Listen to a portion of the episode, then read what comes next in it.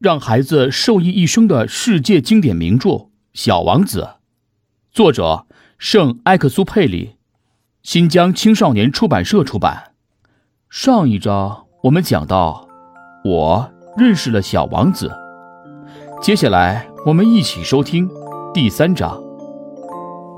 我花了很长时间才弄明白小王子是从哪儿来的。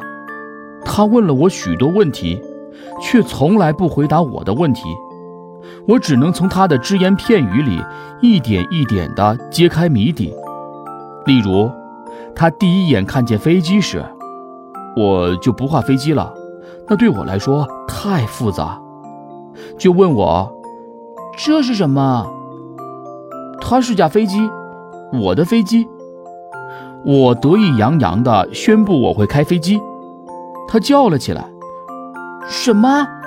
你是从天上掉下来的吗？”“是的。”我回答，故作低调。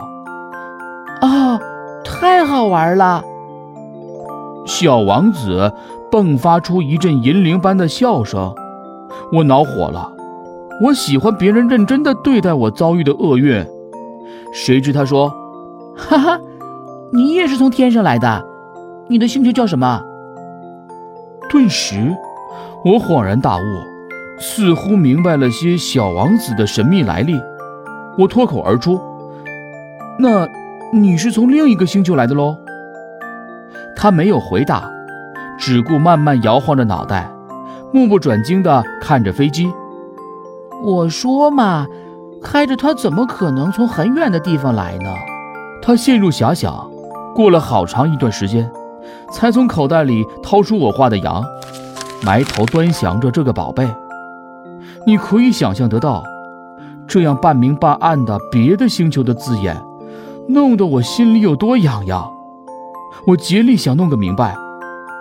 我的小伙子，你从哪儿来？